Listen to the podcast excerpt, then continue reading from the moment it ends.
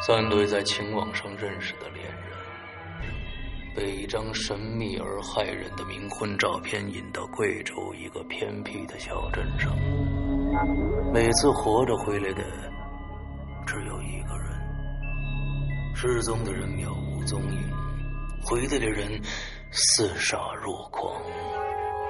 可那个小镇却仿佛从未曾存在过一样。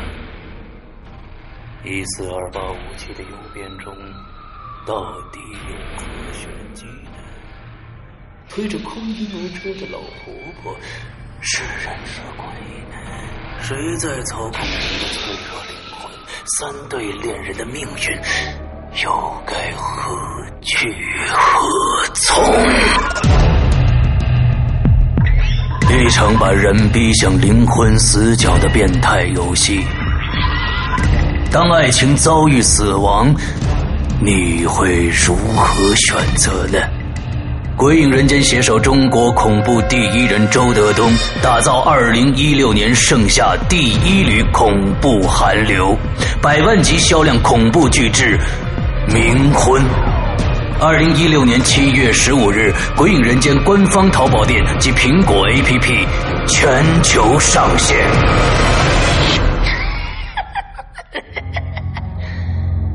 小心你的爱人吧，为什么呀？他才是最有可能把你弄死的那个人。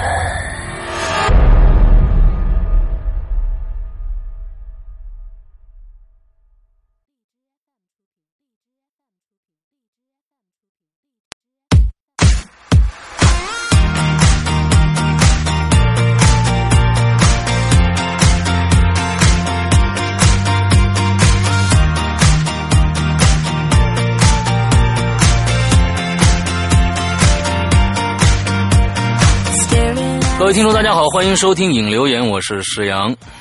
各位听众，大家好，我是龙鳞大玲玲。哎，好，今天是八一建军节啊！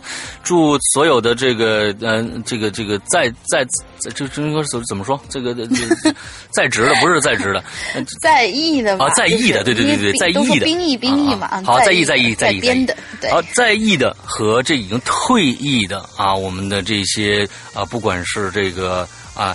解放军叔叔也好，还是警察叔叔也好，还是对 啊，各种叔叔啊，各祝叔叔们 节日快乐。对，各种叔叔大爷爷爷们节日快乐，还有我们的女兵们。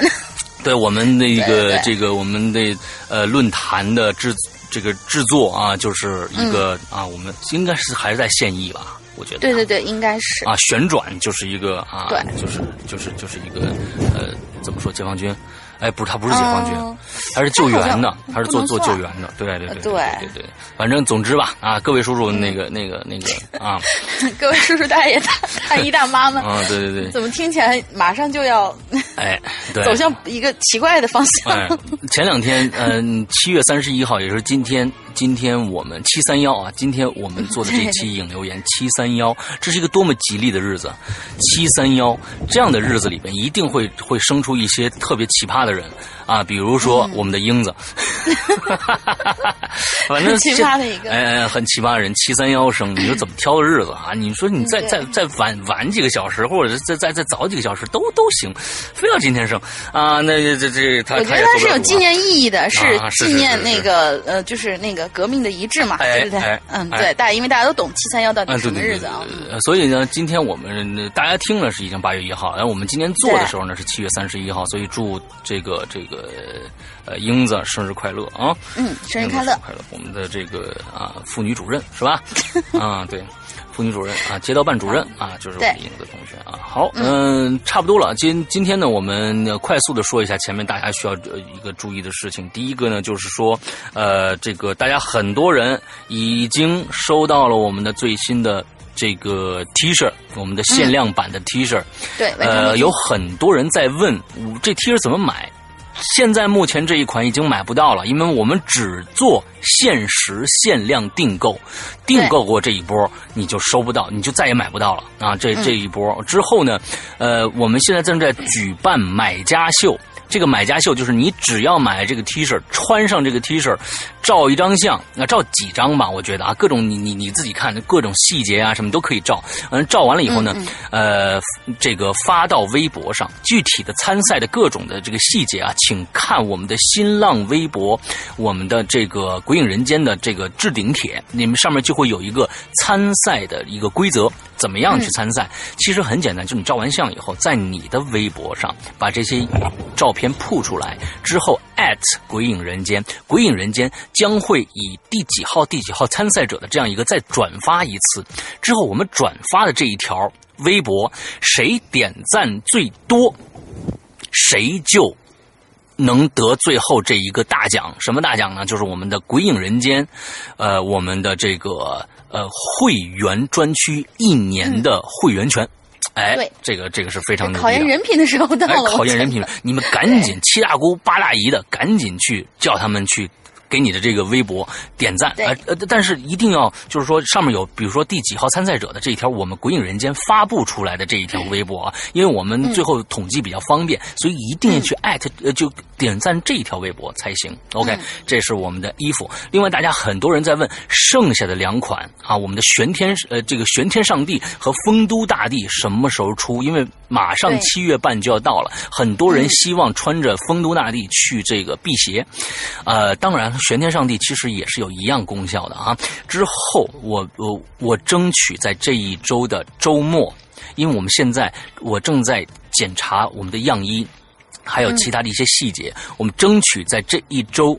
呃，能全部搞定，在这一周的周末的时候开始订购，订购的时间只有十天，订购的只有十天，而且是两款一起订购哦，不是说再分款了，比如说先是这个玄天上帝什么的，不，这两款同时订购，而嗯呃，就是说只有十天的订购时间，之后我们再去根据大家的订购的件数再去制作这个衣服，呃，可能还要花十到十五天的时间，也就是二十天，二十天左右的吧，大家。可能就会拿到了，比这一次，因为这一次我们有太多的波折，呃，第一件有太多的波折，呃，另外号码啊，因为我们第二件，大家现在看到看到的这个这个我们拿到的这个这个新的，可能大家很多是说，哎呦，这个号码穿的有点大，新的那一件就是最后我们确定的那一件，因为我送给大家一件，那件送给大家那件穿的好像还正好，那另外一件为什么偏大？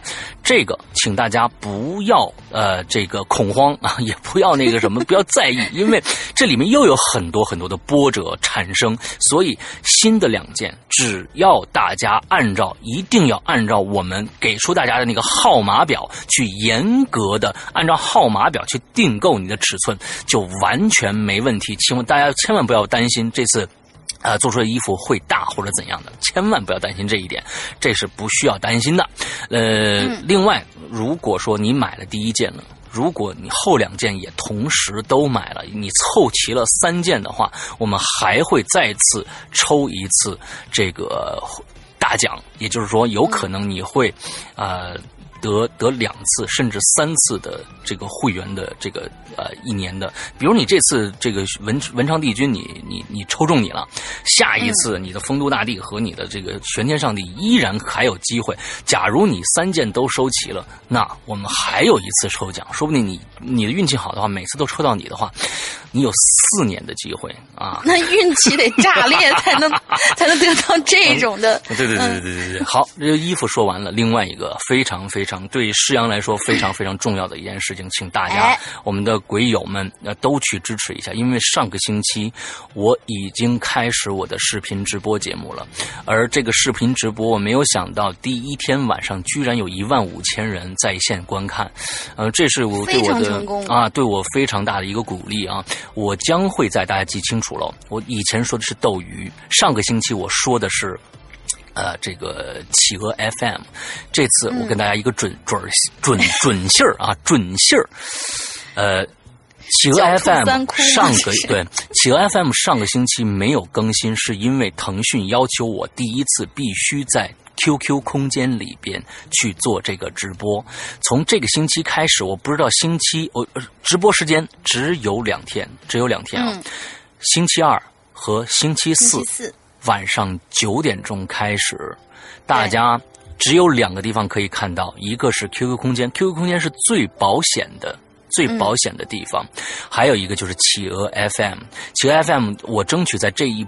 周也开始同时直播，那么大家现在最保险的方法就是请大家去下载 QQ 空间这个 APP，腾讯和呃不是这个安卓和 iOS 都可以下。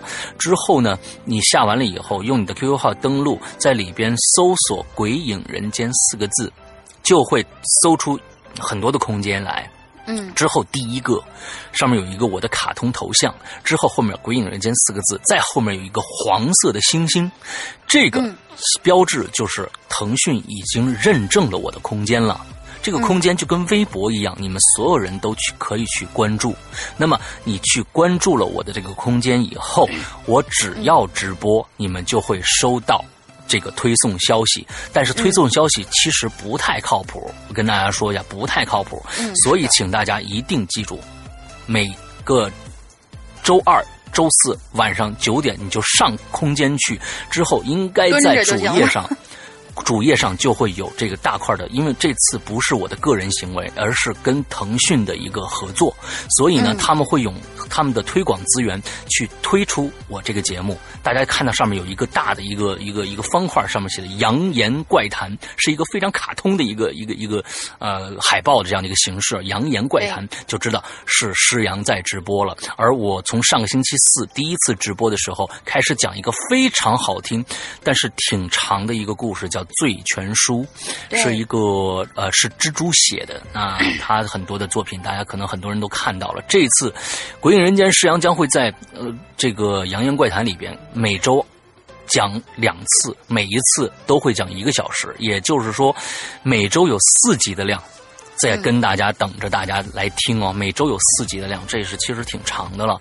呃，那么呃大家来到时候来准时来收看就 OK 了。这就是我开始想说的。嗯，对。那之后这个呃大玲玲还有什么想说的？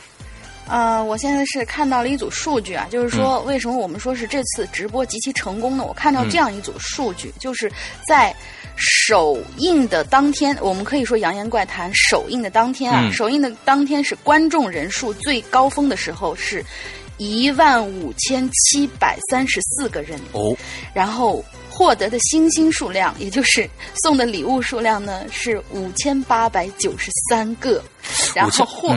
获得的点赞呢是五万五千一百二十二个，所以啊，我我我觉得，嗯，山哥要要变网红了。哎不不不，这个这个其实呢，呃，直播的这个事情啊，真的是就是想尝试一个，看看有没有什么别的新玩法。一直呢，我对这这个直播照样子我播播故事没有什么自信。这次呢，既然腾讯这边想跟我签。签这个主播的这么一个事儿，我说那来试试看，但是我觉得还挺好玩的，网不网红的先不说，但是来这个节目你一定听不到水的东西。一定听不到水的东西，一定是特别扎实的，起码是一个准鬼影人间水平的这样的一个直播。因为我们假如说鬼影人间肯定都是先录啊，把中间的错都改了，完之后再做音乐，完之后再剪辑，最后缩混。但是这一次是同时，实际上要。第一个要看稿子，第二要说，第三个要顾及音乐，第四还有音效，一共四方面的东西同时展现给一起展现给大家。所以这个其实对我来说是个非常大的挑战。我觉得这挺好玩的啊，网不网红咱们往后再说。不，为什么我要说是网红呢？因为之前我就是因为因为那天我呃其实是没有赶上，我开场的时候赶了一下，然后正好是在下班的路上，然后回家的时候赶了一个小尾巴。嗯，我看到底下所有人的评论。没有一个说这个故事本身不咋地的那一种，嗯嗯，也就是说，我们那一万五千多人里边，可能。呃，有鬼有有个几百几千人，但是有大多数的人是真的就是随机戳进来的。随机戳进来的时候，他能够被你吸引住，我觉得这就是一个红的关键。哎呦，谢谢。所以成为网红是必然的。哎呀，红不红，这个是时间的一个一个一个考验。我一般是希望去用时间去衡量一个事情事物的价值啊。呃，所以呢啊，这个红啊，可能是是必然的，但是呃，这个红不红还得大家看。看看这个，嗯，大家喜不喜欢？所以呢，就是石阳哥求照。哎，周二、周四晚上九点钟准时到 QQ 空间看石阳的给大家讲故事，好吧？大概大概就是这么一个开头。OK，我们开始今天的话题。这个今今天的话题看非常非常的火，非常非常的火。这个留了这么一个话题，你你先说说这个这周话题是什么？这周话题是夜夜夜。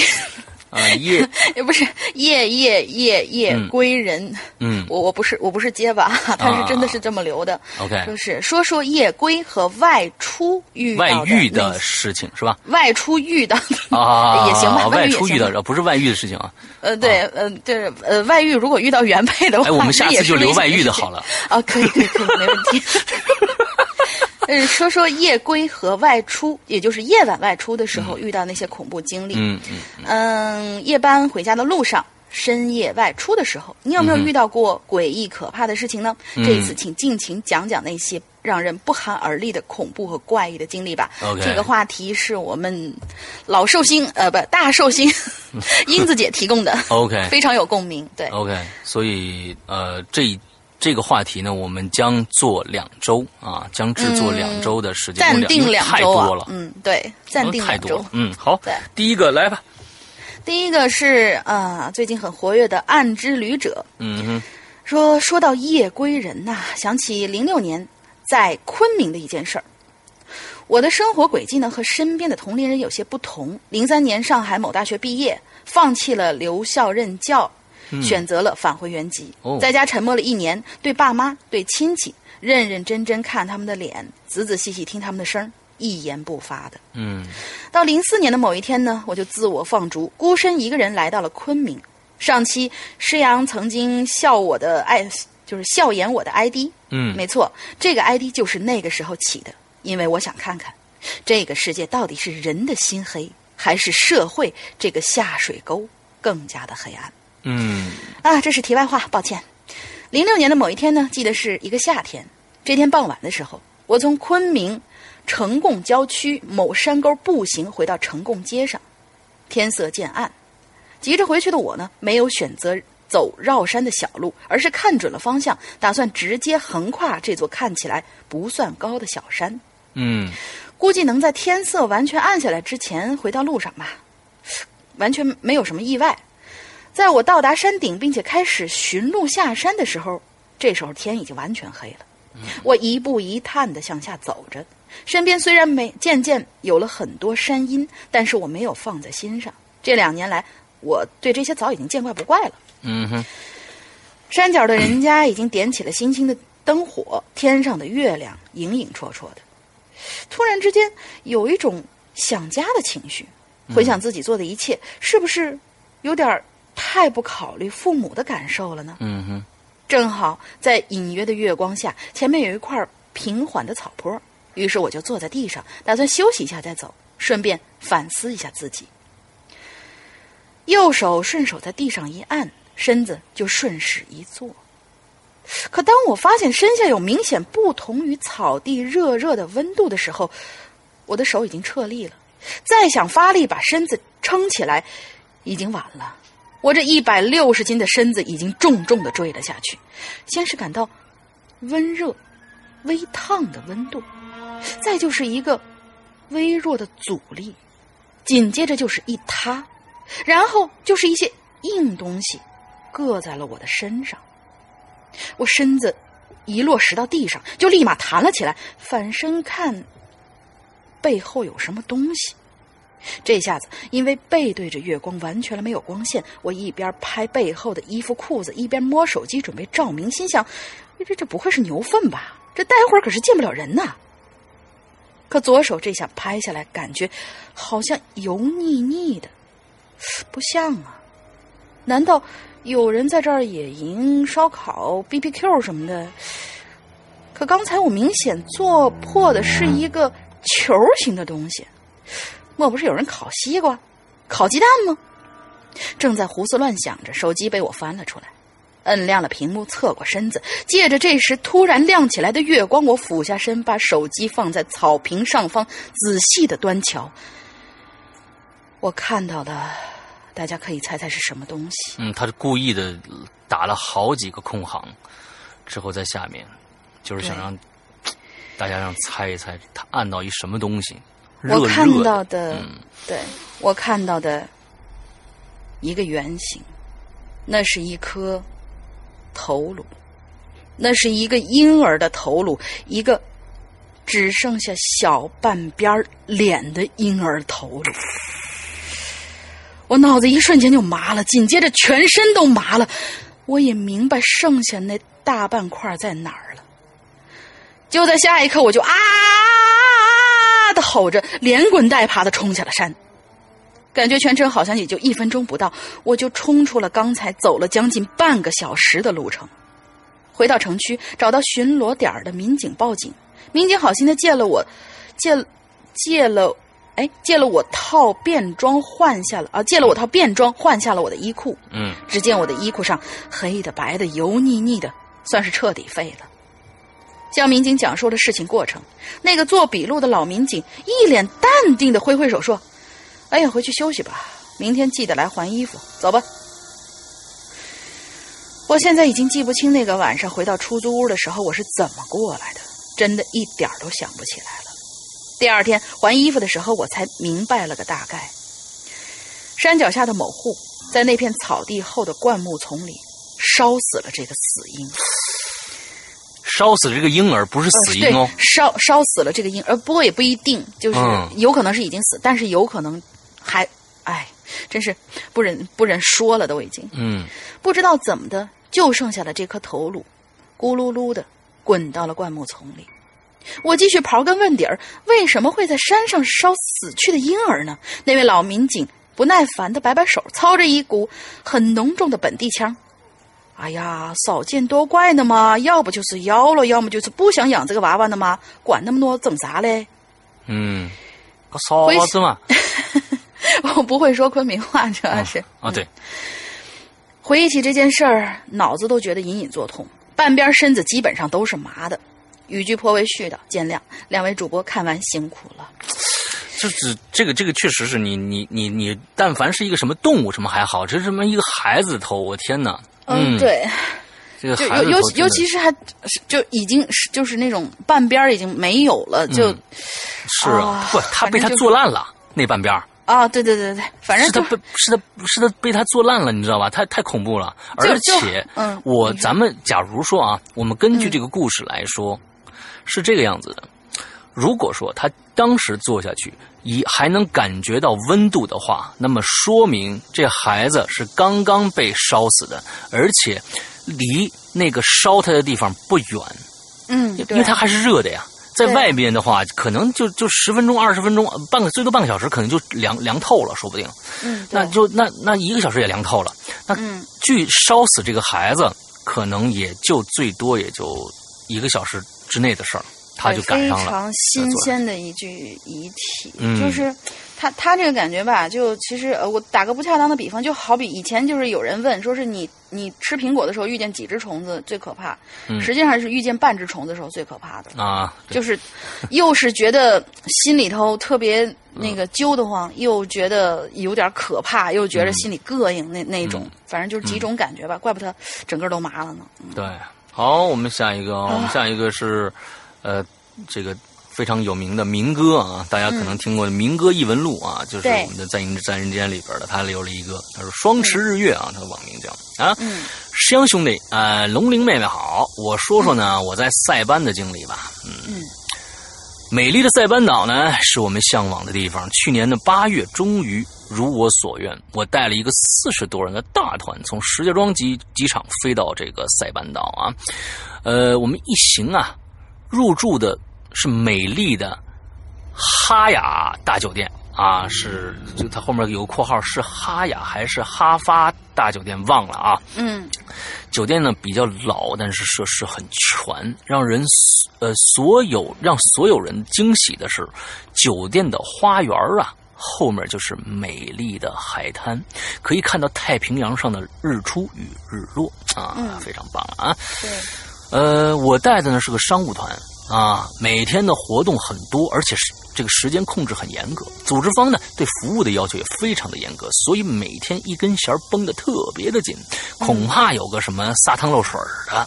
嗯，每天回到这个房间呢，都是异常的疲惫。不过呢，让我感到轻松的就是每天吃过晚饭以后，去酒店后边的这个海滩散散步，面对着。浩瀚无垠的大海，可以带着带走身心的这个疲惫啊！美好的时光呢，总是过得特别快，特别快啊！转眼六天的行程已经到了这个倒数第二天了。嗯，这次商务会议进行的非常的顺利，在总结会上，组织方的领导啊做了这个热血澎湃的演讲啊，几乎所有的服务人员呢都感谢了一遍，就是没提我这个领队的名字，嘿嘿，真是。我心里倒也无所谓啊，带团多了，经历的也就多了啊，能放下很多不值得你去计较与追求的东西。此时心里想的就是这会议赶紧结束啊，赶紧我去那个海滩上 BBQ 啊，就是烧烤一下啊。这个鲜花绿树树梢上挂起了彩灯，甜美的香槟酒，各种海鲜烧烤的香味，乐队的吉他声伴随着太平洋如血的日落。晚宴吃的非常的尽兴呐，真美！哎，一到一想到明天的自由活动，我可以美美的睡上一天，特别的开心，也就放开量痛饮起来。我们知道明哥经常啊 就多啊容易多。啊，他一多呢 他就能碰上点事儿。啊。那次这个上一次我在这个我采访他的时候，大家听到那个这个在酒店里边能听到别人喊啊吐啊什么那女的那声音，就好像也也也多了。嗯，好，好 放开量痛饮起来。啊，酒喝多了呢就像水一样一杯接一杯，什么黄的呀，什么红的呀，什么白的呀，掺着喝。啊，认识不认识都能干一杯，你这好家伙，自来熟，你你这没量，你不是不是没没度，你不行啊 啊！我意识到自己喝差不多的到位了啊，天也黑了，腿也软了，感觉无比的轻松啊。这个时候他后面有个括号说：“龙玲妹妹应该有这样的，为什么是我？哎，这里面是有故事的，为什么是？哎，这就专门他说有个括号，龙玲妹妹应该有这样的体会吧。” 难道你和明哥？啊，咱们先不说这个事儿啊。呃，我没有回房间，直接奔着海滩就去了。接着就是一连串的怪事。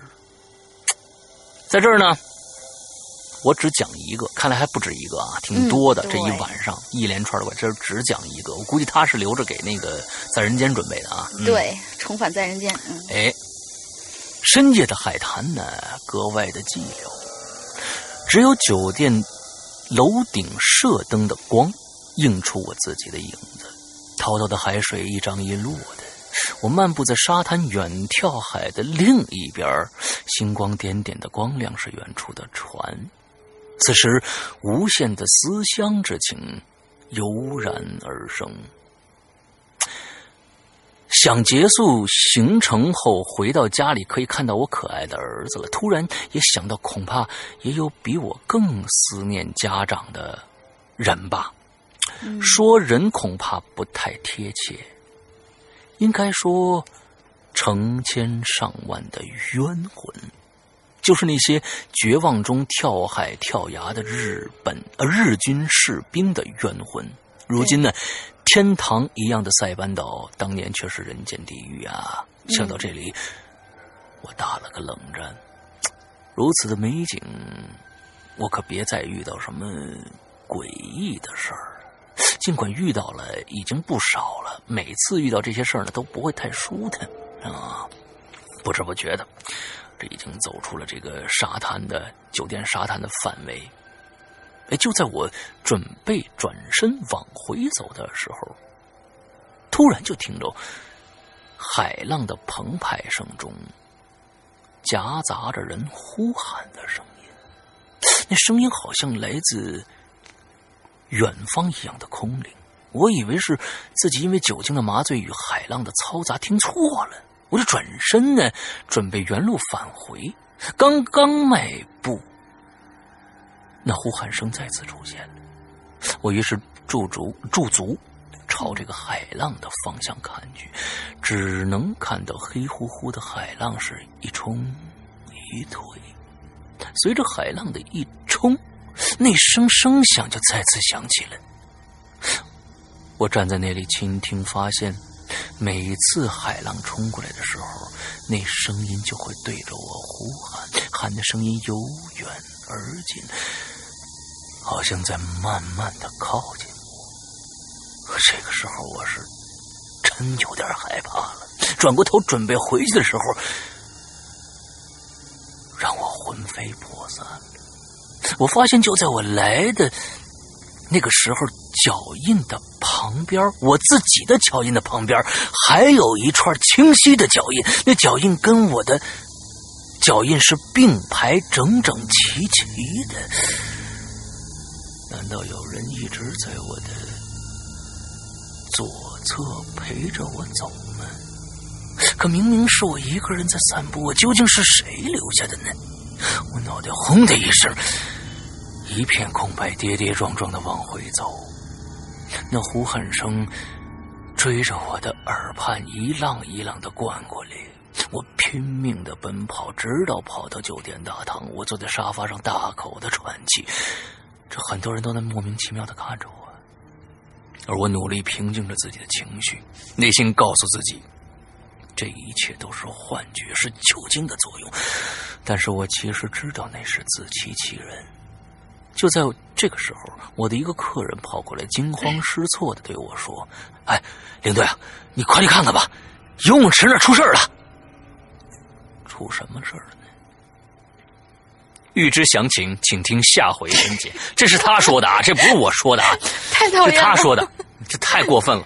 对，哎，真的哎，他自己留一扣，你说你这人，这这这这多，这多讨厌啊！这人，他就是他，他这是一个变相的在约我，在挑逗我说，哎，咱俩录一再录一期在人间吧？啊，是，他就这意思。挑逗这个词儿用的非常微妙，大家可以自行脑补啊。我觉得这里面有两个挑逗，一个是这个后面这个预知详情，请听下回分解对我的一个挑逗，还有前面的一个就是说，龙明妹妹应该有这样的体会吧？喝多了，腿也软了，感觉比较轻松。哎哎，我觉得就是约你录节目，然后约我那个拼酒是吗？哎，我觉得有可能，这个是一个谁知道呢？发生了什么事情啊？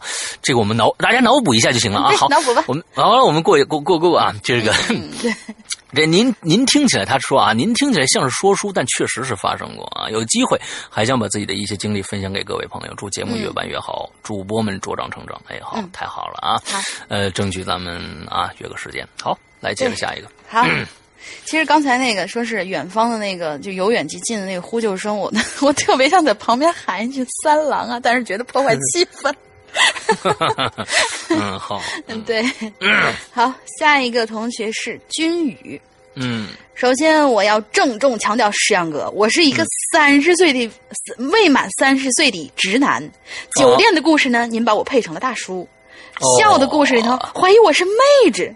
啊，不过说起来，这次的话题，为什么我觉得我上次说的笑的故事也很合适嘞？那我就突然说一个之前投过的故事，不过貌似可能因为话题不对没采用，希望这回被读到的吧。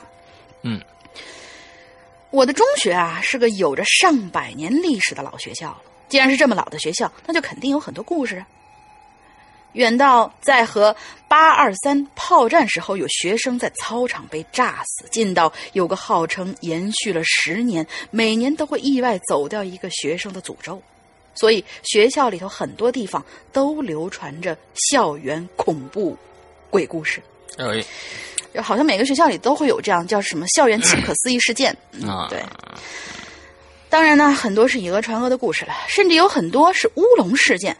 您问我为什么知道？废话，因为第二天同学们就绘声绘色讨论鬼影儿是怎么想呃鬼影儿怎么想都是心情繁杂的在啊散步的我，哎，啥意思呢？啥意思啊？嗯。第二天，同学们绘声绘色讨讨论的鬼影是怎么想的？哦哦，那其实都是在心情烦躁，在散步的我。啊，因为把它变成鬼故事了。啊好吧，好吧，嗯。嗯不过有一件事儿呢，倒确实是发生在我身上的。我的父母呢是我的中学的教职员工，所有呃，所以我住在学校边上的宿舍里，从小呢嗯就在学校里头玩我们中学的操场上有个主席台，大概在我小学五六年级的时候，他们才盖起来的。嗯当时挖地基的时候，我是看到过，亲眼看到过挖出过骨头的。不过因为当时马上清空了场地，所以具体现场我没看到，只是在第二天听父母说，最后装了整整十几麻袋的骨头，让卡车拉走。坟场呗，或者是万人坑。嗯，对对对对对，这个我我我我我之前单位旁边也遇见过这种，真是嗯一片全都是。对，嗯，让卡车拉走了，然后主席台的面积大概呢也就比篮球场稍小点儿。嗯这个熟，这个熟练的密集，这个数量啊、应该是数量，他打打成熟练，这个数量的密集度，其实也够惊人的了。当然之后呢，就开始有了各种各样的传传言，我也就不赘述了。我要说的一件发生在我身上的事儿，我刚刚说过。我住在操场边上的宿舍，初二的一天呢，晚上我正在做功课，忽然发现少带了一科的作业回来，于是就、嗯就想，刚好也做的有点烦闷了，不如回教室去取，顺便散散步，清清脑子。于是呢，我出门就穿过了操场，溜溜达达的准备去教室拿书。我当时的教学楼刚好就在主席台的后头，所以经过主席台侧面也就成了必然。操场跟教学区是有大概两米的落差的，主席台也刚好盖在这个落差上，是个两层的建筑，一层和操场在一个平面，二层和教学区是一个平面。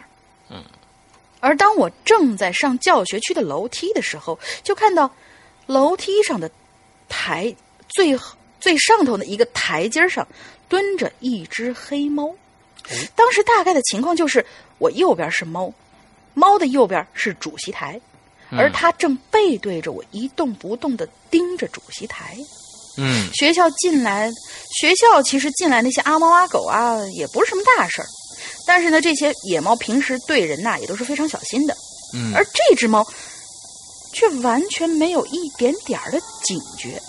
我上楼梯的时候，距离它也就不到两米，它却连看都不看我一眼，就那么死盯盯的注视着主席台。这种举动让我也不由得沿着他看的地方看了过去。这一看不要紧，我竟然发现那里竟然什么都没有，就是一个很正常的空无一人的主席台。啊，好吧，于是我也不疑有他，继续走向教室。因为我的教室在三楼，所以一上一下，开门、找书、锁门，大约花了将近二十分钟左右的时间。可就在我回程从教学楼朝楼梯看的时候，却发现那只黑猫已经不见了。我心说这也正常，都二十多分钟了，估计早跑没影了吧。边想边走，也就来到了楼梯的位置。我下意识的就又看了一眼主席台，这个时候却发现那只黑猫就在主席台的上头，正从主席台靠近我的那一头，向另外一头啊，就是面向另外一头，而那个走路姿势却是 S 型绕着游走，就像是在蹭什么东西。我呢是没养过猫的，但据我所知，猫好像只有一个情况会这样走路，那就是绕着人的脚蹭着走。当时我就懵逼了，愣愣的看着它走到主席台的那头，但是事情却没有结束。这时候猫又开始掉头走了回来，而这个时候我就觉得不对了，我我好像不该继续站在这不动。于是我就强制镇定的快步往家走。啊，要死的操场还刚好那么安静，那么压抑。在过程中，我一直不敢回头，生怕他会那么 S 型的一直走到我身后。直到进了家门，在灯光的包围下，看着正在客厅看电视的父母之后，我才渐渐的恢复了紧绷的神经。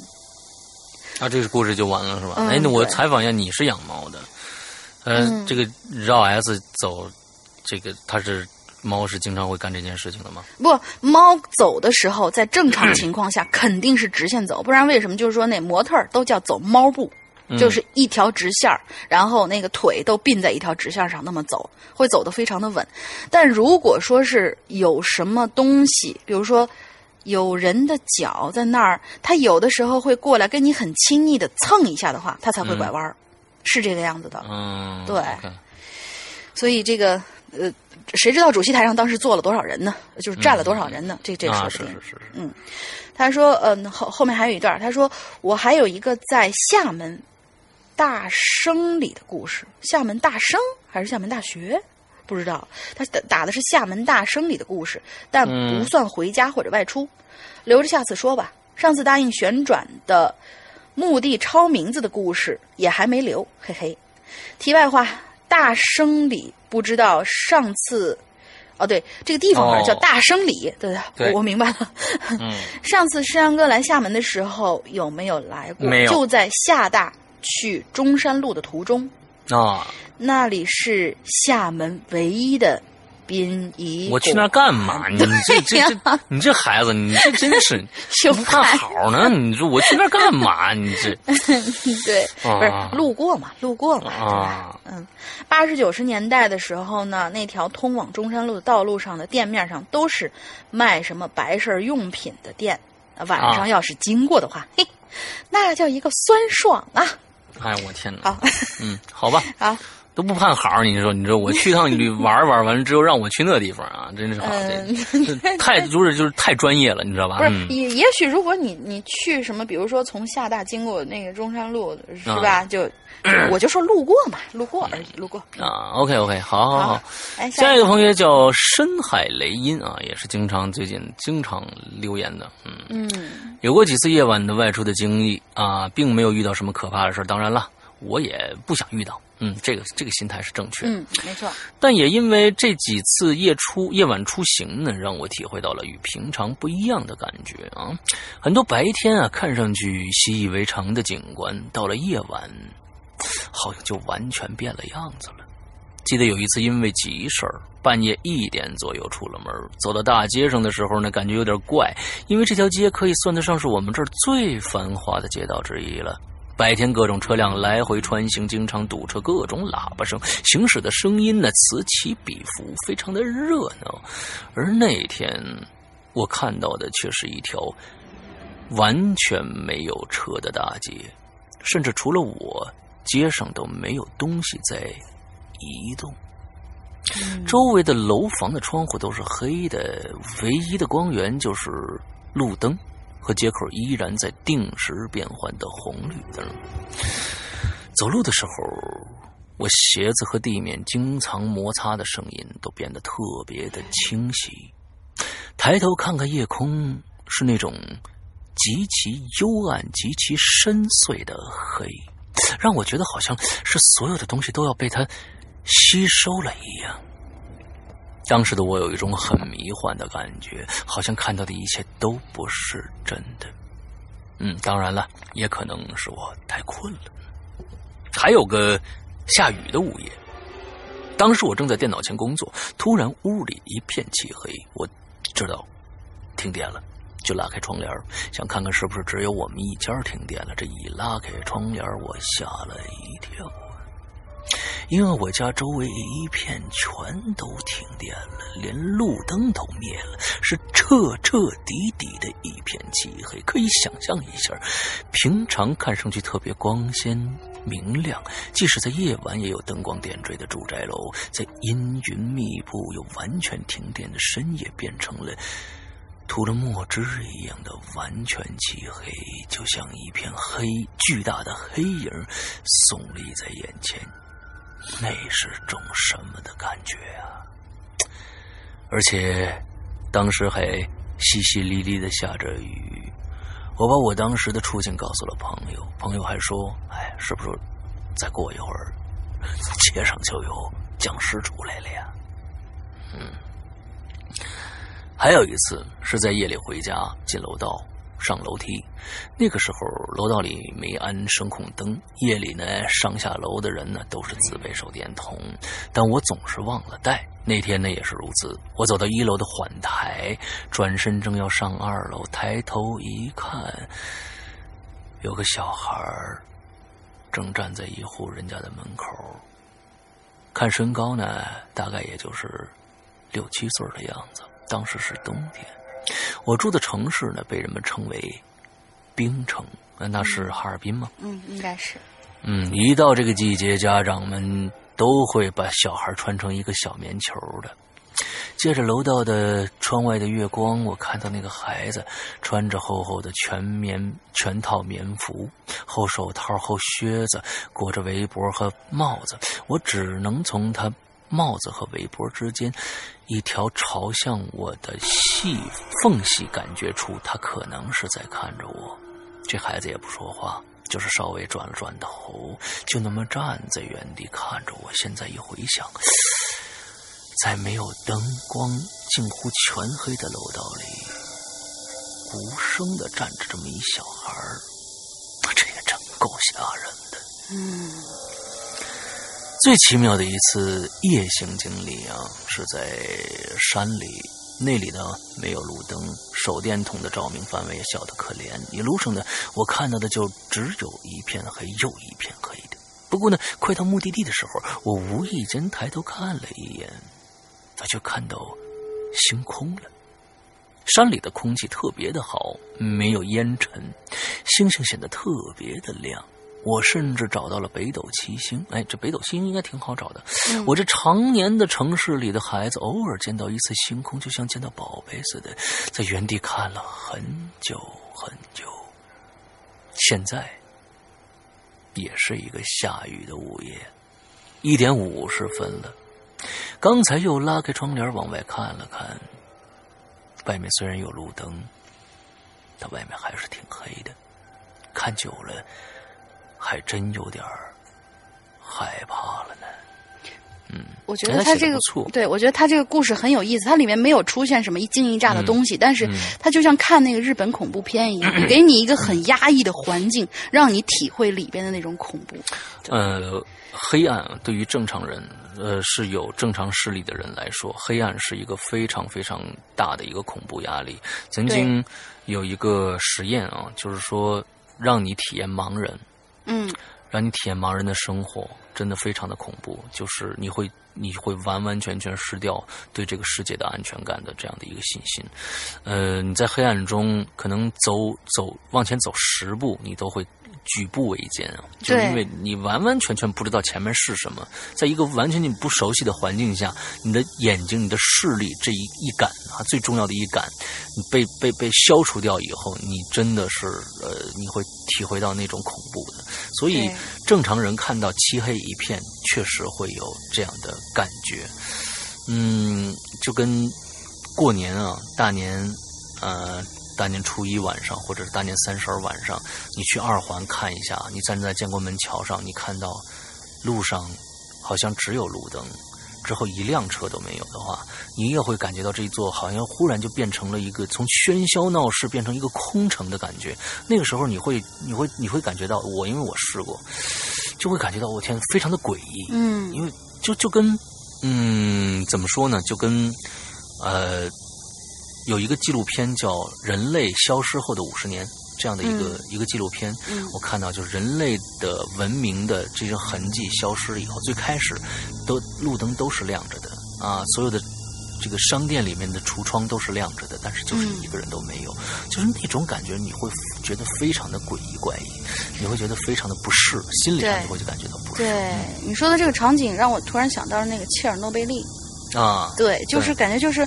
突然一下，这个地方所有的人就是正在干什么事情，但然后一下就消失了。嗯，然后就那样，那一座空城，那么待了那么好几十年的样子。嗯嗯。但其实你说的那个，呃，我听我家里人其实有说过，就是有一次我爸来北京办事儿，当时正好是非典，就是大家都不让出门嘛。他当时正好是坐车经过那个王府井。嗯。就是你想想看，就是在一个很正常的一个下午。王府井那样的很喧嚣的一个地方，一个人都没有，那是什么场景？嗯，就他站那，他都觉得有点毛了那种感觉，确实有有点那啥。嗯。嗯，我问下一个，下一个，下一个稿子好长呀，我给自己挖了一个好大的坑。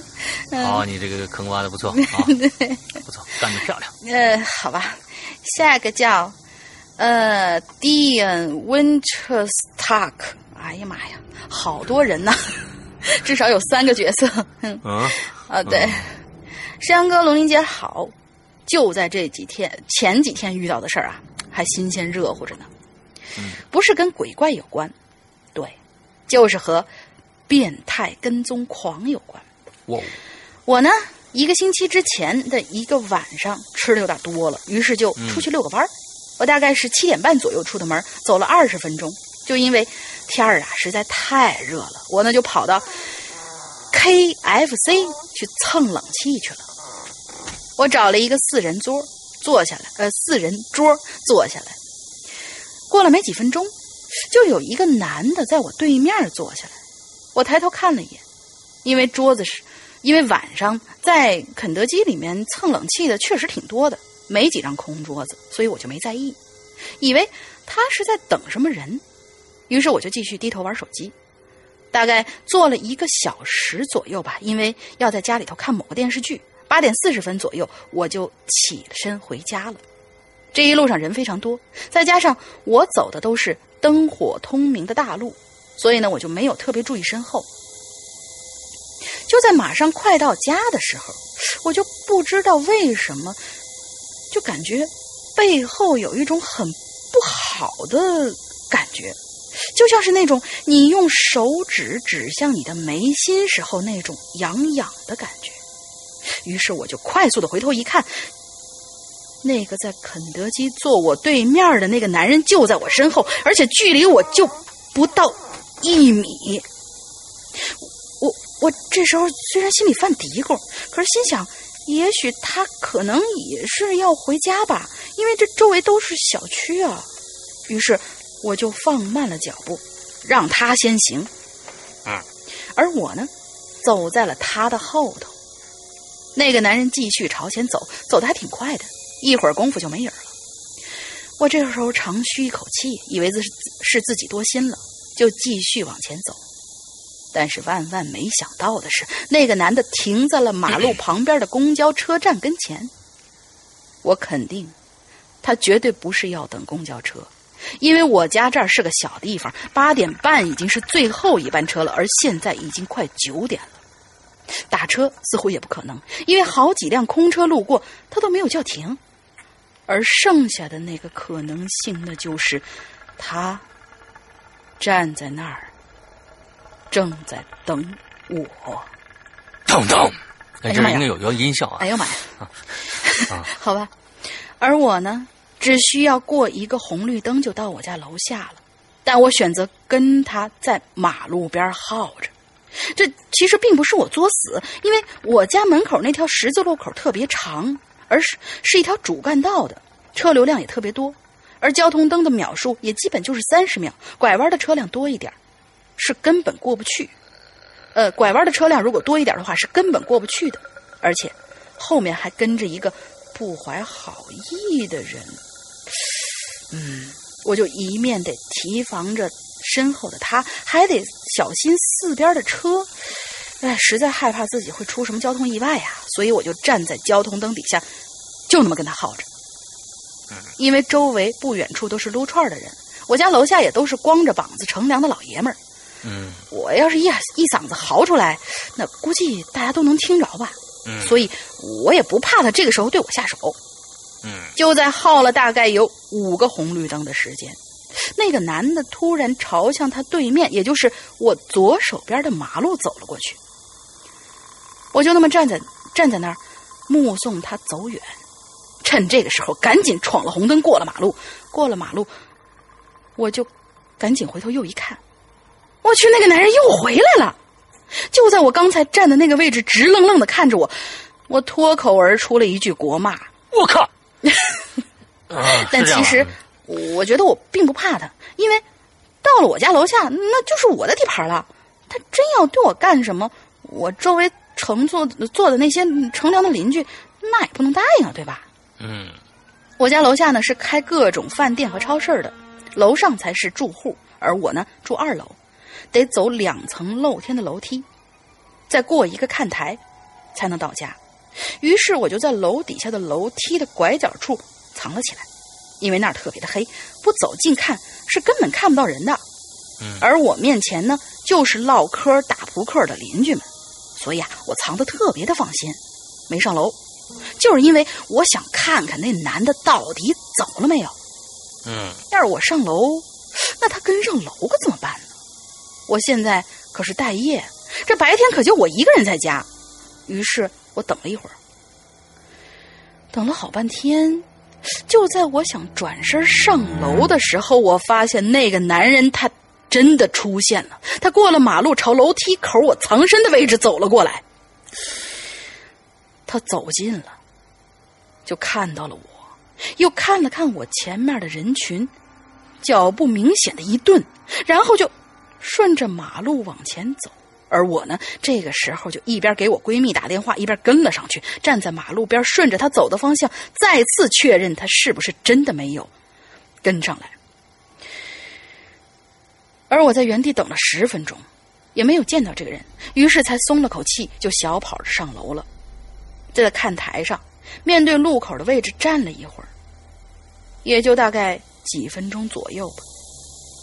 我发现那个男的又一次回来了，真是不死不休的架势，假装放弃，跟我三回，三回又折回来了。要说他对我没有抱着点强烈的目的性，我真不信呐。而且这回他手里头还提了个小包，速度特别快，朝楼梯口的方向走过来。我这时候匆忙挂了闺蜜的电话，打开照相机，照向那个男人，准备给他拍照。而这时候他已经到楼下了，他抬起头，死死的盯着台子上的我，飞快的上了楼。而我这个时候缩在看台栏杆的一角，开始给我爸打电话。我家住住一楼，我爸出来很快的。而这个男人这时候已经一脚踏上看台了。就在这个时候，我爸接通了电话，但好死不死的就是，我爸他正在洗澡，我还能听见那边淋雨哗哗哗的声音，呃，淋浴。嗯，我特别冷静的跟我爸说：“爸，你出来一趟，快点出来，马上。”可是我爸在这个时候还在那边嘻嘻哈哈的跟我说 你是干什么呀？你们没拿钥匙是不是？你让我给我开门是不是？这 怎么跟喝多了一样？哦、我不亲是，这这个这不是嘻嘻哈哈吗呢？啊，我就是这样。好吧啊、哈哈 干什么呀？没拿钥匙啊？你让我开门是不是？呃，反正后面 P.S. 说我我我当时心里头真的特别想忤逆他一下啊。那万幸的是，那男的看我打电话叫人之后，就没敢对我动手，再一次往前一拐，到前面的单元楼里头去了。而我这个时候真的有点憋不住火了，他们真是不达目的不罢休啊，这样都不肯走。我呢，其实本来就不是什么好脾气，我一边跟我爸说让他赶快出来，一边就上前去堵那男的。啊，而那男的正站在我家单元门口挠头呢，看见我冲他走过来，转身就想跑，而我一脚咚的就给他咚在了墙上，脚、哦脚咚脚咚哦，气沉丹田，扯开嗓子厉声质问：“你他妈跟了我一路人想干什么？我认识你们，你到底有什么事儿？你跟我说说你到底有什么事儿？” 结果那男的一把就把我推开，夺路而逃。我呢就知道自己拦不住他，所以就只是狠狠的踹了他一脚。他一个踉跄，然后就跑下了楼梯，下了一层楼，然后回答我：“啊，没事儿没事儿，我我找人。”哦，我就问，我就跟他嚎了：“你他妈找谁呀、这单元里头我都认识，你告诉我你找谁，我帮你找，帮你好好找找。”那男的不再说一句话，快速跑到了马路上。我冲着他的背影扯开嗓子：“再敢让老娘看到你，就他妈弄死你！”我天哪！我觉得哎，这是你写的故事吧？不是，我觉得像青灯写的，真的，青灯有这个范儿。因为你知道我，我晚上出门是没人敢跟我的，你知道吗？鬼都不敢跟我。嗯哎，我觉得最近确实青灯也遇到这样的一个事情，对不对？嗯，是吗？啊，你不知道吗？我不知道，我忘了。哎，我们每天唠事儿对对对对对，你你你待会儿讲，我先把它念完啊。啊，看见那男的跑没影儿了，啊，这回是彻底没影儿了，我才敢拿出钥匙来开门。而我爸呢，嘿嘿，这个时候才光着膀子，穿着内裤，颠儿颠儿奔出来。哎，其实并不是他慢，而是我和那男的交锋也就两分钟。哎，你们别问我之前为什么没给我爸打电话，那是因为我挺怕的，我我完全忘了这茬儿了。嗯，不过现在想起来，其实我整个过程也不是很怕哈。嗯后来想想，后来想想，那男的可能很早就盯上我了，一直在踩点儿，然后挑了那一晚上下手，所以他才会第三次翻回来的时候手里提着个小包。只是他没想到，我可并不是个怕胆小怕事儿的姑娘，而他很有可能也是新手，头一回作案，嘿，就遇上了老娘我。嗯，当天晚上呢，我没睡着，第二天一早就去警察局报了案了，因为我怕有别的胆小的姑娘会遇害。我闺蜜就一直在那说，如果是她的话，肯定当场就吓瘫了呢。可惜的是，警察叔叔说这不能立案，因为那男的并没有对我做出什么实质性的伤害。你估计就找到那男的话，屁股上会有你的一个脚印儿，这是真的。嗯 嗯，所以呢，他们只能跟各个公安部门打好招呼。如果有多起类似的事件发生，这样才能立案调查。啊，我我我特别想骂人，其实嗯，对，嗯对。对对对，可是我真心希望，千万不要有这种事儿再发生在别的姑娘身上，千万不要了。嗯这件事儿呢，让我想起来，越想越毛的就是我一念之差呀。其实从街上到我家还有一条近路，需要穿过一个菜市场，而那条菜市场呢，八点多其实就没人营业了，里面一片漆黑，什么人都走，呃，没什么人走。虽然有月光，但是看不清人脸。而我和我家人呢，嗯、为了图方便，有时候会抄那条近路。那天晚上路过菜市场的时候，其实我是犹豫了一下要不要走那条近路的，而我最终还是选择了大路，灯火通明的大路。啊，我在想啊，如果我走了那条小路，现在我还能把这段经历发到鬼影上吗？或者说，我现在还活着吗？嗯，故事结束。还还活着，还活着对，嗯，还活着。嗯，这个这个事儿啊，嗯其实就是真的。前几天京灯也发生了一个相同的事件，他跟我说了，他没跟你说，可能完之后，当时是他那几天里边一直有人在骚扰他。哦哦，你说的是打电话那哦，我以为你说的是那个晚上跟着那个，你可以说说这个打电话跟着和和和打电话有可能是同一个人。嗯，对，我也是这么觉得。好，你可以跟大家科普一下这这事儿。啊嗯，对，因为因为这因为这件事情就是很就是很就是他跟我说，我说我说是不是鬼友啊？他说不可能是鬼友，因为是个当地人。第一个号码是当地的，第二个，那个人居然在在短信里面非常恐怖，就跟我们在电影里面看到说你今天穿了什么衣服。呃，我就他一直是说我要帮助你，我要帮助你，可是一直就是，嗯那这青灯那那脾气也挺大的啊，你你帮助你帮啊，你怎么帮？完什么的，就反正一直在骚扰他，嗯而且他青灯怀疑他已经被跟踪了。那之后呢，也确实是找了去报案了，但是呃，警察不管。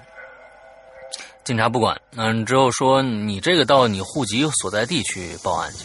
嗯说户籍所在地跟我现在住的地方是很远的呀。嗯，我觉得这个这个话真是我不晓得啊。户籍所在地这个有点太敷衍的有点明显了，我觉啊得，都。我不晓得，就是说，现在我觉得可能我们要互相理解一下。我们我们其实要互相理解，就是说，首先派出所警察，呃，他们你确实是每天各种各样的事情啊，要要需要去处理。呃，我我们可能我们我们的警力也不是那么的充充足。嗯对于这样的事情来说，确实，呃，就是说可能。也也觉得啊不是什么大事儿，但是我想说的啊，就是说所有的这个这个案件来说啊，什么最重要啊？是防患防呃叫什么防患，防患于未然是最重要的，并不是说你出了一杀人案，我能找着这凶手是最重要的。万一真的有一个报案者啊来来说了说，哎呀，我我这每天有人跟着我，我发现这个了，结果就说那不你现在立不了案，可能确实立不了案。啊，我觉得真的可能真的确实立不了案，嗯，对，呃，这可能不是警察的问题，是整个制度的问题，还是怎样的一个问题？我不了解，但是我总觉得防患于未然是最重要的。对，我们要在这个之前把它扼杀住，我们要提前介入的一个调查，或者说看我们再详细的了解一下这件事情到底怎么回事，别等着这这个这个意思就是说，等到嗯。发生了很多案子以后，我们才会去立案。可能有很多相关的报案以后，我们才会去立案的话，那是不是稍微有点迟了？啊？那最后呢，其实真的，在国内也真的是有熟人好办事儿，哎，也确实咱们在呃哈尔滨有有有有鬼友是警察系统的，嗯。那我呢就跟这个鬼友联系了一下，第二天还是当天就把这个事儿就解决了一下，嗯。找到了对方，找到了这个人，根据的电话号码就找到这个人，给警察给这个人打了电话。这个人说他是打错了，那是放屁呢嘛？那么多那么多的短信，那么多的通话记录，完了之后说你要是在那什么什么什么，我们就做了一些做了一些呃一些一些警察呃跟他说了一些话，那么你不能再再这样了，这样这这样我们我们我们会有有这些什么形式啊，或者是或者怎么着这样的一个一个一个一个手段什么的之类的啊，具体我就不知道了。但起码就说，哎，其实就是一个电话的事儿，对不对？我觉得就是说这事儿其实看来是可以办的，那其实就是一个电话的事儿。可能现在这几天可能好多了，但是我依然，嗯、跟青灯说，我说你还是要呃小心打击报复或者怎样的这些事情发生，一定要、嗯呃小心一些，小心一些。对，所以。我我就看这个片子，你刚刚说特别生气，我也觉得，就是尤其是像青灯这个时候，你回回那个那个户口所在地报去，我他妈要是外地人呢，对呀我回户户口所在地报报报有个屁用啊！对呀、这就是这个这个理由，首先我不接受啊。就是假如说我去报案的话，你给我这样的一个理由，我不接受。你可以说我们现在警力真的不够，你能不能先呃呃再注意一下你身边的这个人的动向？那我给你留个电话，或者给你留个微信。呃，你如果还有这样的事情，你随时可以跟我联系。我觉得这是警察应该去做的，也是我们在中国的电视电影和在外国电的电视电影里面看到的警察，经常是这样去做的，对不对？对那看来不是说你你你你你就这这是我们的制度啊，你你就必须回，这就绝对是推推脱之词嘛，不想揽事儿嘛。那你拿着你你是一个拿着我们纳税者。的钱养活的这这一帮呃公务员，嗯你们不干不干不干该干的事儿，那你们干什么呀？对不对？我并不是说，因为在我们今天建军节啊，建军节应该跟警察没关系是吧？应该是不不不，这个其实是有一些关系的，因为警察这一部分是保卫国内安全。对对对对对对对我之前是也也是圈里的人嘛，就是啊保卫国内安全，而军人呢是保卫对外的。嗯，对对对，所以所以在今天这么一个特殊的节日里，我我我也想想想，这这这是因为看到这么一个故事，又想到了青灯，我才这么说的啊。对对于一个现在很多所有的上班人都要交。交税，很多的税都是交给了我们现在的公务员。对我们公务员应该替老百姓多办一些，起码让我们呃老百姓理解的事儿，别嗯一一一出来就说你回户口所在地办去，这简直就是屁话嘛！你说你反过来想想，咱们换位思考一下，警察要是碰到这样的事儿。让你回户口所在地办去报案去，好家伙！我要是外国人呢？我要是一美国人呢？我在这儿，你回 回户口所在地办，我回美国报警去，嗯嗯，这简直个了！我我我我总觉得啊，就是你要真是一老外来了这个事情的话，咱真的是说句不好听的，也许这事儿还解决的更快更彻底。啊，对你也有可能，我都也有可能，就是说，就是起码就是说哈，给给我们一个合理的解释就 OK 了。我们可以去理解，我们现在派出所的民警还有警察同志们都特别特别的辛苦，嗯对于一些可能只有一些。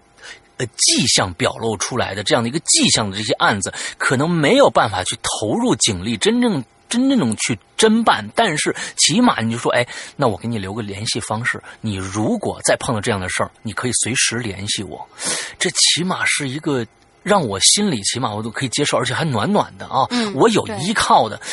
你这从派出所出来，你你出来，你除了对这件事情更加的恐惧以外，因为你找不到任何人帮你了，警察都不帮你的，嗯，你找谁去帮你啊？对啊，对吧？完了之后，青灯就给我打电话了，没办法了，就说山哥，你看看你有没有什么办法？我说我也没办法。就我忽然想，哎，好像谁谁谁是好像是警察，我给你问问看，真的就解决这件事情了。嗯，所以，啊，我我在这儿可能又又发牢骚了，但是真的是我真的是，请拿着就是纳税人的钱在办公的这些。啊，这个这个这个叫什么？呃公务员们，真的，嗯嗯，我知道你们特别的累，但是呃，呃我觉得真的有的时候。哪怕你找一个那个什么一点的理理由啊，对啊，对对对，你要说是公务员、派出所什么的，嗯，我们北京的这个这个派出所啊，更干的那个那个事儿啊，更加的恐怖啊！以后有时间再跟大家说。其实就是反正我呃已经话都赶到这儿了嘛，我插一句，因为之前我也有过一次报警经历，这个石阳哥都知道，就是手手机被盗，然后各种各样的账户被黑，然后这个呢，就相当于是青灯那个是马上就要。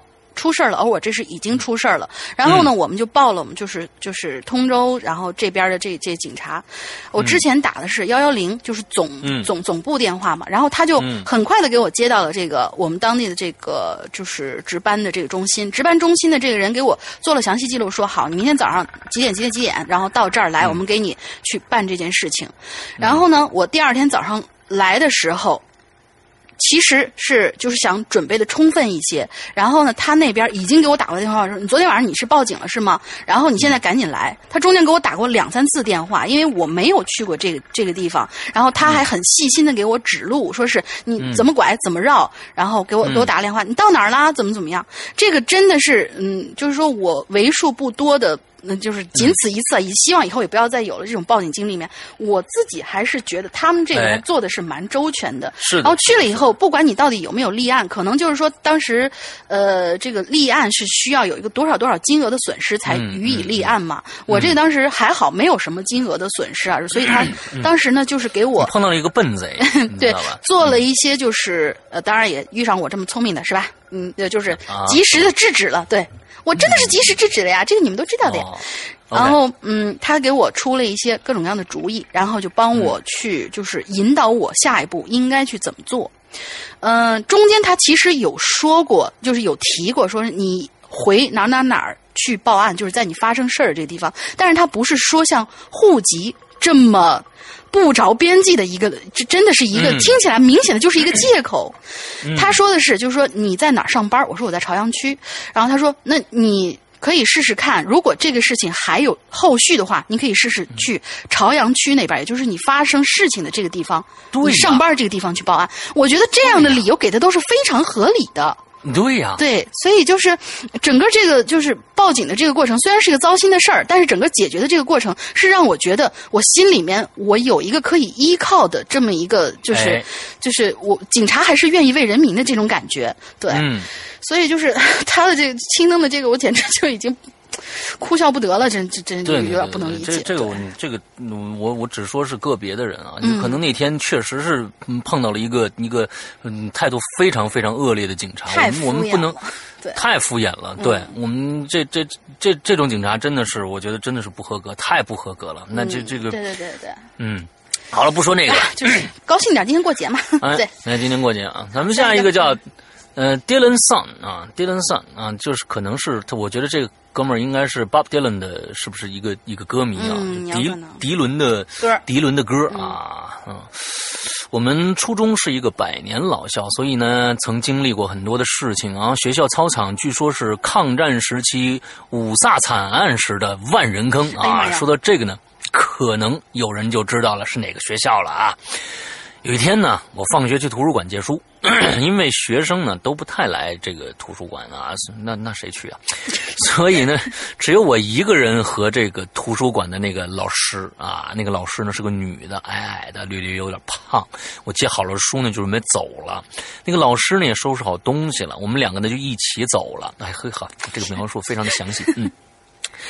嗯，图书馆在一个，sorry，嗯，在一个单独的小楼的二楼。据说那个小楼有闹鬼，但也都只是听说。所以呢，这次就让我欠了一次。哎，怎么着呢？嗯，我跟那老师啊，下楼以后就往这个自行车棚走，因为偷懒啊，所以呢，我把这个自行车推倒了。不是啊，呃，推到了，那应该是一个倒哦，打错了。我把这个自行车啊推到了教师停车棚里面啊，是教师停车棚，你可能可能近啊。去教师停车棚呢，就要穿过那个操场。到了操场边缘的时候啊，我就突然有一种感觉，就是这种感觉，就是我我想让我自己回头看看那小楼。然后呢，我就真回头看了看，我就突然看着在二楼上站着一个女的，黑色长发，白色衣服，也在看着我。然后呢，我就跟那个老师说：“我说，哎，老师，图书馆里是不是还有人呢？那窗户旁边站了个女的。”那老师停了以后，什么都没说，就说：“没有人，咱快走。”然后呢，拉着我就往操场那边的车棚走。刚走没两步，就看到一个老头从车棚里走出来了。如果只是一个老头也没啥，但是呢，那老头穿着民国时期的衣服，从里边牵着一头牛走出来了。哎，走出来没两步就不见了。那时候我是真的有点害怕了，旁边老师估计也害怕，车子也没骑，拉着我就跑到学校外面打车去了。然后呢，还把我送回了家，他自己就走了。后来这老师也没在图书馆继续工作。哎，拉牛这挺挺，对对对对，这有点意思，这有点意思。嗯、呃，就反正呃，对，呃，这期我们那个体谅一下 石阳哥的嗓子，刚才慷慨激昂了半天，那个有点估计有点累，嗓子刚刚康复，大家呃多多包涵一下。嗯，啊好，师傅辛苦啦。啊，不辛苦，辛苦，啊，命 苦命苦，命苦怪我。哎，对对对，对，下个叫 Let it be，Let it be。你说是 Let 像不是那个 Let it be，它是 Let it be 啊，对，Let it be，呃，零四三零这位鬼友，嗯，这件事儿呢发生在两千年前，呃，呸，二零零零年，我故意的，我故意的，这还行、嗯。那个时候呢，我上初三，因为上课以后，两千年前我上初三，我姐就碰一老妖精，你知道吧？两千年的老妖精啊，好，嗯。那个时候呢，我上初三，因为上课以后要要上补习班，回家通常啊都是晚间十点左右。我家呢住的那种有一排排的，就是六层楼的那种小区。每次骑车回家的时候，都会穿过这些楼，所以即使骑车用余光，也会看到楼与楼之间的间隙有有些什么东西。嗯，有一天回家的时候，由于我是憋着尿骑车的，所以骑的就格外快。一路上除了风大点儿。然后也就，哎，喂喂喂，师傅你还在吗？喂，啊啊在。哦，我刚听见一声挂断的一声，我以为你断线了呢，吓我一跳。哦，没有没有没有没有断线。哦，那个那那你打个点儿。嗯。有一天回家的时候啊，由于我是憋着尿骑车，就觉得呃骑得格外快。一路上呢，除了风大点儿啊，其他的跟平常一样。回家第一件事当然就是上厕所了。坐在马桶上那一刻，哎呀，超舒服的。我就准备起身冲水，突然觉得哪儿怪怪的，我就撩开了窗帘竟然看见了一组送葬队伍。那些送葬的人全都穿着白色的衣服，还有人撒纸钱儿，吓得我惊魂未定，马上就把窗帘放下了。要知道，我经过小路回到家前后不到五分钟，这么浩浩荡荡的送葬队是从哪儿跑出来的呀？而且。转天早上出门的时候，我有看过地上完全没有纸钱的痕迹。嗯，反正这件事呢，是我活了两千多呃呸，三十一年唯一发生过的类似灵异事件啊！希望被希望被读到啊！吓死我了。OK，嗯，对对对，两千年的老妖精啊，对对，见多识广，见多识广啊。老妖精，好，下一个叫雪泥小肖啊。呃，突然想起了初中的一件事儿，当时正在准备搬家，新家呢和以前的房子也离得近啊，只是从社区的这一头到另外一头的距离，从小区中间直接穿过去走，大概十分钟就到了。嗯，我当时放学呢都是直接先回新家做作业，只有我一个人，所以呢很适合学习。嗯、妈妈在旧房子那边做完饭，再打电话叫我回家。嗯嗯。因为是冬天啊，我离开新家的时候呢，天已经黑了，才走出去没几步，看到迎面呢，就走过来一个老头长相其实没看清楚，只看到他右边的脸有一块青色的胎记，那那老头就直勾勾的看着前方，慢悠悠的从我身边走过去了。这一切看上去还挺正常的，所以我当时也没太在意啊。大概走到半途的时候呢，哎，我又看到一老头慢悠悠走过来了。经过身边的时候，我看清楚了，那老头的右边的脸上也有一块青色胎记，还是直勾勾的看着前方。当时啊，我没感到害怕，只是觉得有点不对劲，不自觉的加快了脚步。就在我快到家的时候，一个右边脸有青色胎记的老头从我身边又慢悠悠的走过去了。这一下。我可感觉开始有点慌了，就一口气跑上了楼。话说，直到现在我还没搞清楚到底是什么鬼。反正之后，直到正式搬进新家，我依旧天天走这条路，可是再也没碰着这个老头了。嗯，这个对，老头，老头是美国队长吗？不是跑得快就跑了一圈回来了。因为我我感觉到他这，因为想起那个叫什么来着？呃，对，想起之前看那个《骇客帝国》的时候，然后就是呃，尿在经经过哪个门口的时候，尿在谁尿在？尼奥，尼奥。嗯，尿在谁是尿？呃，你要在经过这个那个一个楼的门口的时候，他们要行动的时候，经过门口的时候，他就看到有两只一模一样的黑猫，而且是发出一模一样的声音从门口经过。之后他就问他的那个同伴，他同伴说：“你你怎么了？怎么不走？有什么不对？”他说：“我看见有两只黑猫经过。”然后他们就说是这个时候就是这个矩阵系统开始出问题了。嗯，不是，是有那个那个黑衣人进来干涉啊！对对对，就出问题了嘛。所以就说我我在想，你你确定你待的这个新楼和这个中间的这个通道，它是你所现在生活的这个区域吗？啊，也许你正在母体和那个叫矩阵中间是吧？Matrix 对衔接的那个地方边缘，所以才看见。一个老头儿，我们借用一本最近很有名的书的名字，叫做《从你的全世界路过》，路过，路过，不停的路过。好，嗯，好，我们刚才这个这个，我们可以无视龙玲说的这个假设。嗯，好，谢谢。讨厌。呃嗯，好，下一位呢是下一位儿。嗯，下一位儿是我我火锅味的冰激凌。对，下一位儿是火锅味的冰激凌。啊，好饿呀。山哥，龙鳞哥好。上期吃的话题可以吧？吃蜻蜓啊！我的天哪，厉害吧？这次的话题刚好，我有点经历，所以又来留言了。这说到夜归路上发生的诡异事儿啊，我这儿刚好有一个特别诡异的亲身经历。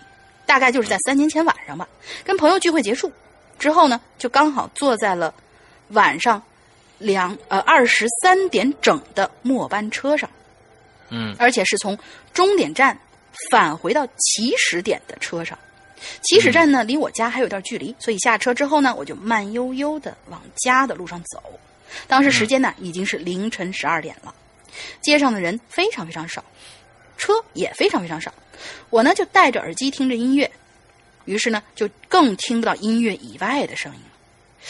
走着走着，我就突然觉得好像有人跟着我似的，我就。一回头，二回头，一直回头，可是身边啥都没有啊！呃，身后啥都没有。我想大概是自个儿吓自个儿吧。可就在走到一个十字路口的时候，我就看到一个人，撑着一把红色的雨伞，就那么静静的站在十字路口的中心，一动也不动。十字路口的中心是他是站在马路上吗？是这意思。十字路口的中心当然是马马路的中心，就是平常那个，就是以前还有岗亭的时候，岗岗楼那儿那个中间啊，应该就是那个位置。嗯，偶尔过往的车，仿佛就看不见，仿佛就像是看不见他似的，照样那么疾驶而过。我一下就愣住了，心里说：这夏天大晚上红伞，这是是神经病吧？这是。说着，我就过了红绿灯，走到对面的人行道。这个时候呢，我又忍不住回头看了一眼。就看到那个人，他还是一动不动的站在那儿。那把伞把他的上半身全都遮掉了，根本看不清他的样子。我去，上半身呐，上半身呐，这这这伞够深的。我反正也没在意，就一直朝前走。就在走到拐进小区的路口的时候，一抬头，我就看见那个人居然站在了我们小区的路口。这跟刚才老头是一个人吗？好吧，您就是那伞，如果扬起来的话，你就看他的脸上右半边有个那个青色胎记，是吧？对，反正还是那么一动不动的，就撑着那把鲜红鲜红的伞，静静的站在路口。当时我就吓着了，站住脚，回头去看，看那个之前的十字路口中央，那儿没人，一个人都没有。这、这、这什么情况啊？撞鬼了吗？我安慰着自己，哎，不怕不怕不怕。我长舒一口气，回过头看路口，就是我们小区的那个路口。就这个时候，就发现那个撑红伞的人他没了，就那么突然的就没了。到了这个时候，我再不加快脚步往家走的话，那那那我就真是傻了。说说着，就三步并作两步走到了小区里面，这才放下心来，放慢了脚步。到了单元楼下，我做了一件傻事儿，我又回头了，而那个人居然站在了我们小区花园的中间，还是那样一动不动，还是撑着那把鲜红鲜红的伞，还是那样静静的站着，红伞依旧遮着他的上半身。当时的天气有二十几度啊，但我仿佛像是在南极一样，整个人都是冰冷的。我哆嗦的打开单元门，飞一样的跑回了家，赶紧赶快把之前呃，赶快把之前家人给我开光的佛珠套在了手上。但是说起来也奇怪，戴上佛珠之后，那晚上就睡得特别的踏实。而第二天跟家里人说了这件事儿后，妈妈就说，前天啊，就在那个十字路口，有个女孩出车祸去世了。被一个渣土机给撞了，说当时就是撑着一把鲜红鲜红的伞。晚上，妈妈带我到十字路口去烧了一些纸钱，还有一些其他的东西。之后，每到夜归的时候，我们就再也没有看到那个打着鲜红雨伞的人了。好，OK。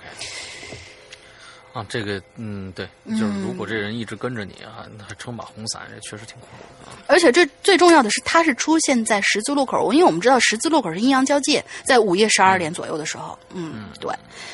好，下一个。接着下一个 MC 骑士军啊，石阳龙鳞好，这次的主题是夜归。本人呢没有夜晚在外的习惯，所以说一个朋友的吧，就是上次吃刺猬那个妹纸的，嗯，妹纸 A 哦，吃刺猬那个妹纸 A。不知道怎么回事，听了听到了上期节目，现在还和我冷战。好吧，他听了，这就尴尬了。我劝劝你啊，好尴尬。妹纸 A，呃，我觉得呢，呃。那是一个非常非常呃有趣的经历，虽然呢回想起来有一些不寒而栗或者有点恶心，对，但是呢，那毕竟你是是这个这个世界上唯少少数的啊，那吃过刺猬肉的人，嗯，对对对，而且还是而而而且你当时说了还挺好吃呢，除了刺儿有点多，对吧？对对对，所以呢，放过 MC 骑士军，对，不要跟他冷战了。嗯，我觉得他们经历的那些扒皮什么那些过程更恐怖。嗯，对，没错。好，我来接着说啊，大概半个月前吧，A 呢参加了一个动漫交流会，晚上回家的时候呢，已经是十一点左右了。于是他准备抄近路，而那条近路的路线呢，是要经过一条很长的小巷的。小巷里虽然有昏黄的路灯，可是也照不太亮周围的路面。A，啊，妹纸 A 咬了咬牙。打开了手机上的手电筒，就进去了。（括号石阳哥，此处请说作死，毕竟这次他真的作大死了。） OK，好，妹纸 A，你怎么了？你肿么了？嗯，大概走了十多分钟吧，妹纸 A 开始觉得奇怪了。哎，这通常几分钟就走完的路，为什么这次走了这么久还没走完呢？正在妹纸 A 觉得奇怪的时候，他听到了身后一下一下。哒哒哒的声音很缓慢，听起来就像弹球，吧嗒一下，吧嗒一下在地上蹦的声音。美珍回过头一看，地上没有弹珠，也没有什么人。听弹珠，他看了看弹珠，啊啊，弹珠弹珠，也没有什么人。他看了看路灯，昏暗的灯光忽闪忽闪的，有种说不出的怪异。可是妹纸 A 没有他想太多，也许是自己太紧张了，定了定神，就继续往前走。你行了吧？那个够了。哦，我觉得妹纸 A 特别可爱，你知道吗？我就 所以就嗯对，嗯，懵了。对。不过，妹纸 A 刚迈开腿，就听见背后一阵哒哒哒，还是那种。弹珠的声音，他不敢回过头了，加快脚步往前走，而后面的弹珠就像是人的脚步一样，也加快了哒哒哒的声音，声音越来越快，越来越近。在那声音快碰到妹纸 A 的时候，他突然想到了刚刚路灯下的那个诡异之处。他刚才可能看到了什么东西，他现在才想起来。嗯，他可想起来，在那昏暗的路灯柱子后面。好像有个小孩子的影子忽闪忽闪的，像是躲在后柱子后面一样。美智也想到，昏暗的灯光打在那孩子的脸上，一双空洞的眼睛还在偷偷的看着他。美智也不敢再想了，也不理会身后的弹珠的声音，弹弹珠就就地蹲了下来，歇斯底里的大叫起来。救命！好吧，我被你带歪了。我跟你说啊，我们这期讲完了，妹贼以后再也不会理这人了。我再也不会听鬼影了。吧嗒的一声，妹贼缓过神来了，他发现是他手上辟邪的链子断了。哎呦，嗯，一节一节的，身后也没有什么了。呃，身后也什么都没有了，而身前便是自己的家的大门。他的妈妈也听到他的叫声了，赶紧出来问他怎么了。妹纸 A 擦擦眼角的泪水，把事情告诉了妈妈。后来妈妈请了一个大师帮妹纸 A 看了看，大师感叹道：“是那条链子救了妹纸 A 的命。”对，要说如果你看你那么长时间走不出去，完之后蹲下来以后。手链断了，一抬头就是自己家的门的话，那肯定是你鬼打墙了。后面有东西要嗯，对对对，其实就是说鬼打墙。呃，我我据说我我好像是在哪听过，就是说如果遇到鬼打墙的话，好像是你做一些跟你之前不一样的动作，比如说他蹲下了，然后还叫了，所以就是说相相信是他这个阳气给就是散发出来了嘛。呃，还有一种说法就是说是你在地下。你停住脚步，在地下原地画一个就是九十度的一个角，然后你沿着这个九十度的角转一个方向继续走的话，基本上就能走出来。好像之之前在哪儿听过有有这么一个说法，嗯。OK OK，好，今天我们的故事全都讲完了啊，完之后下期还会有的，下期还会有夜路的故事啊，我们继续下期继续这个话题。OK，那今天差不多了，我们的进群密码是什么呢？我们的进群密码，呃，没有想是吧？呃，那位憋着尿到家的同学，他到底是哪一年的？什么哪一年的？是两千年的。你看，你又把答案说出来，那你来想。对这个，这个，这个，我觉得大家很多人都都都已经就不不明显，大家不知道该怎么写，你知道吧？两千年的老妖怪啊，还是两千两公元两千年啊，什么的，再想一个。嗯，好吧，那就是说，从嗯嗯，有一位同学他说他从自行车棚里头看见有一个老头，老头牵着什么东西？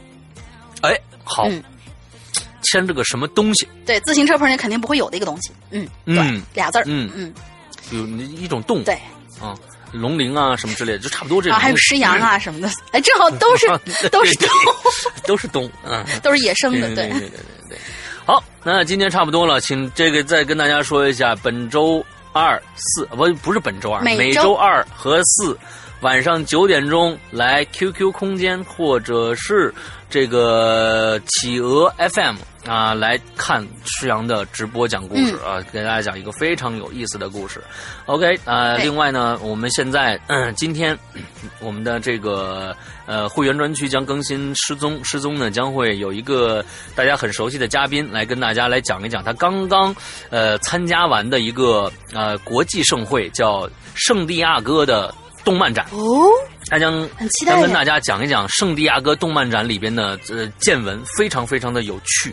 那这呃，如果还没有加入的话，呃，加入我们会员的话，也可以去加入一下我们超值的会员计划。嗯我们现在正在更新的一个是超长篇的一个一个著作，叫《两老千》，呃，非常有意思的一个一个故事啊，嗯请大家早。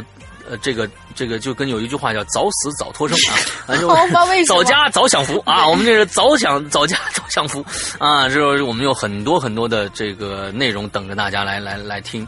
嗯，大家可以去下载鬼影这个这个 App Store 上，只有苹果才行啊。下载《鬼影人间》这个 APP，、嗯免费下之后呢，在里边就可以有一个会员专区，里面就可以直接点。订购一百九十八元一年，嗯但是我们更加的希望大家可以去加一个呃微信号，叫“鬼影会员”的微信号全拼啊，嗯鬼影会员全拼。只要加了这个，一样呃交一百九十八元，也可以呃就是秒开我们的会员。嗯更呃大家希望大家更多的去用这个方式来加我们的会员。OK，那大家今天的节目差不多就结束了，祝大家这一周快乐开心，拜拜。拜。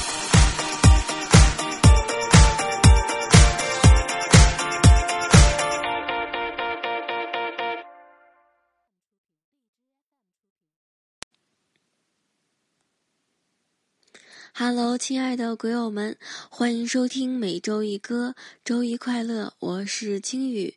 每周一歌又开始缺稿子了，喜欢唱歌的，并且唱的还不错的鬼友，欢迎来投稿，翻唱的、原创的都可以。投稿邮箱是 g y l q y 二零一五 at qq 点 com。只要你唱的还不错，你的歌就会被安排在近期的每周一歌。关于投稿，如果说你还有其他的问题，也可以私信鬼影人间或者我的微博。今天这首歌来自于鬼友杰森翻唱的《听见下雨的声音》，一起来听听吧。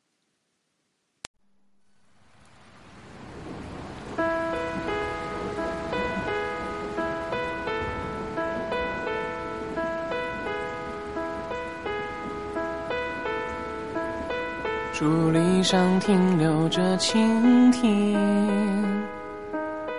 玻璃瓶里插满小小森林，青春嫩绿的很鲜明。百叶窗折射的光影。享有着心事的一张表情，而你低头拆信，想知道关于我的事情。景台如今，檐下风铃摇晃曾经，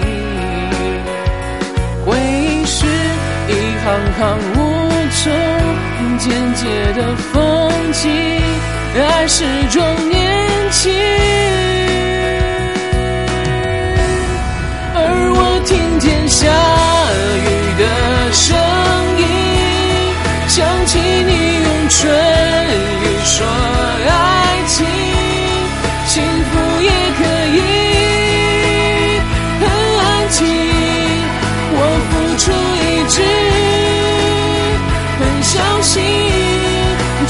你听见下雨。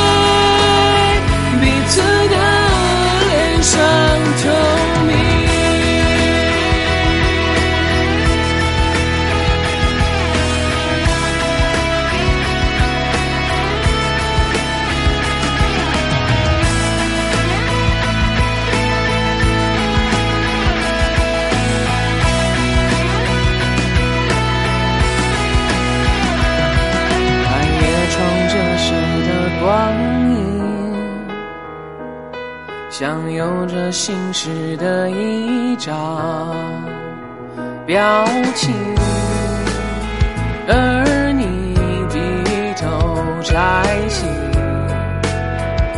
想知道关于我的事情，爱在过境，缘分不停，谁在担心？窗台上滴落的雨滴，轻敲着伤心凄美的冬天。而我听见下雨的声音，想起你用唇语说爱情，热恋的时刻